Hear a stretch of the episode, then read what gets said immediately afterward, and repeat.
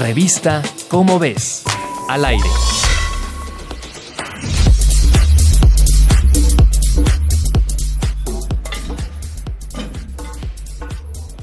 Hacer ejercicio es bueno para la salud, lo sabemos, pero ¿qué significa exactamente y qué estudios se han hecho para verificarlo? En 2008, el Comité Asesor de Pauta sobre Actividad Física de Estados Unidos hizo un experimento.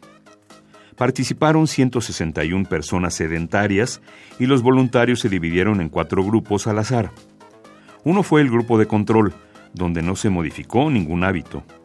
Los otros tres grupos se sometieron a diferentes rutinas de ejercicio durante ocho meses. El experimento de 2008 concluyó que las personas que hicieron ejercicio mejoraron su salud.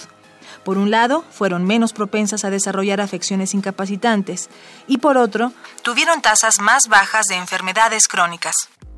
Casi 10 años después, los investigadores de la Universidad Duke en California del Norte decidieron darle seguimiento al estudio. Invitaron a las mismas personas a participar y se incorporaron 104 voluntarios. Estos fueron los resultados.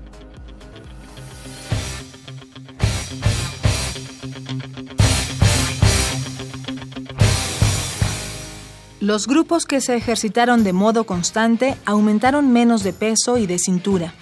Además, su presión arterial fue menor y mostraron menos insulina en ayunas. Por último, los niveles de oxígeno que se aprovechan al respirar, el VO2, fueron menores de lo esperado.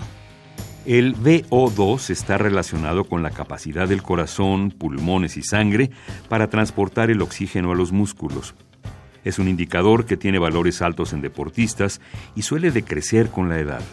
En los grupos de control y de ejercicio moderado, el VO2 bajó en un 10.5%, mientras que en el grupo que se ejercitó de manera vigorosa disminuyó en un 4.7%.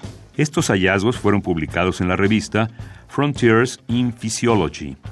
Una vez más se demuestra la importancia de tomar en cuenta los beneficios sostenidos para la salud que se derivan del ejercicio constante.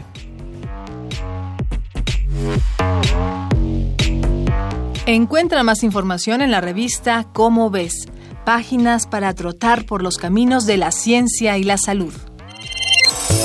Revista Cómo ves, al aire.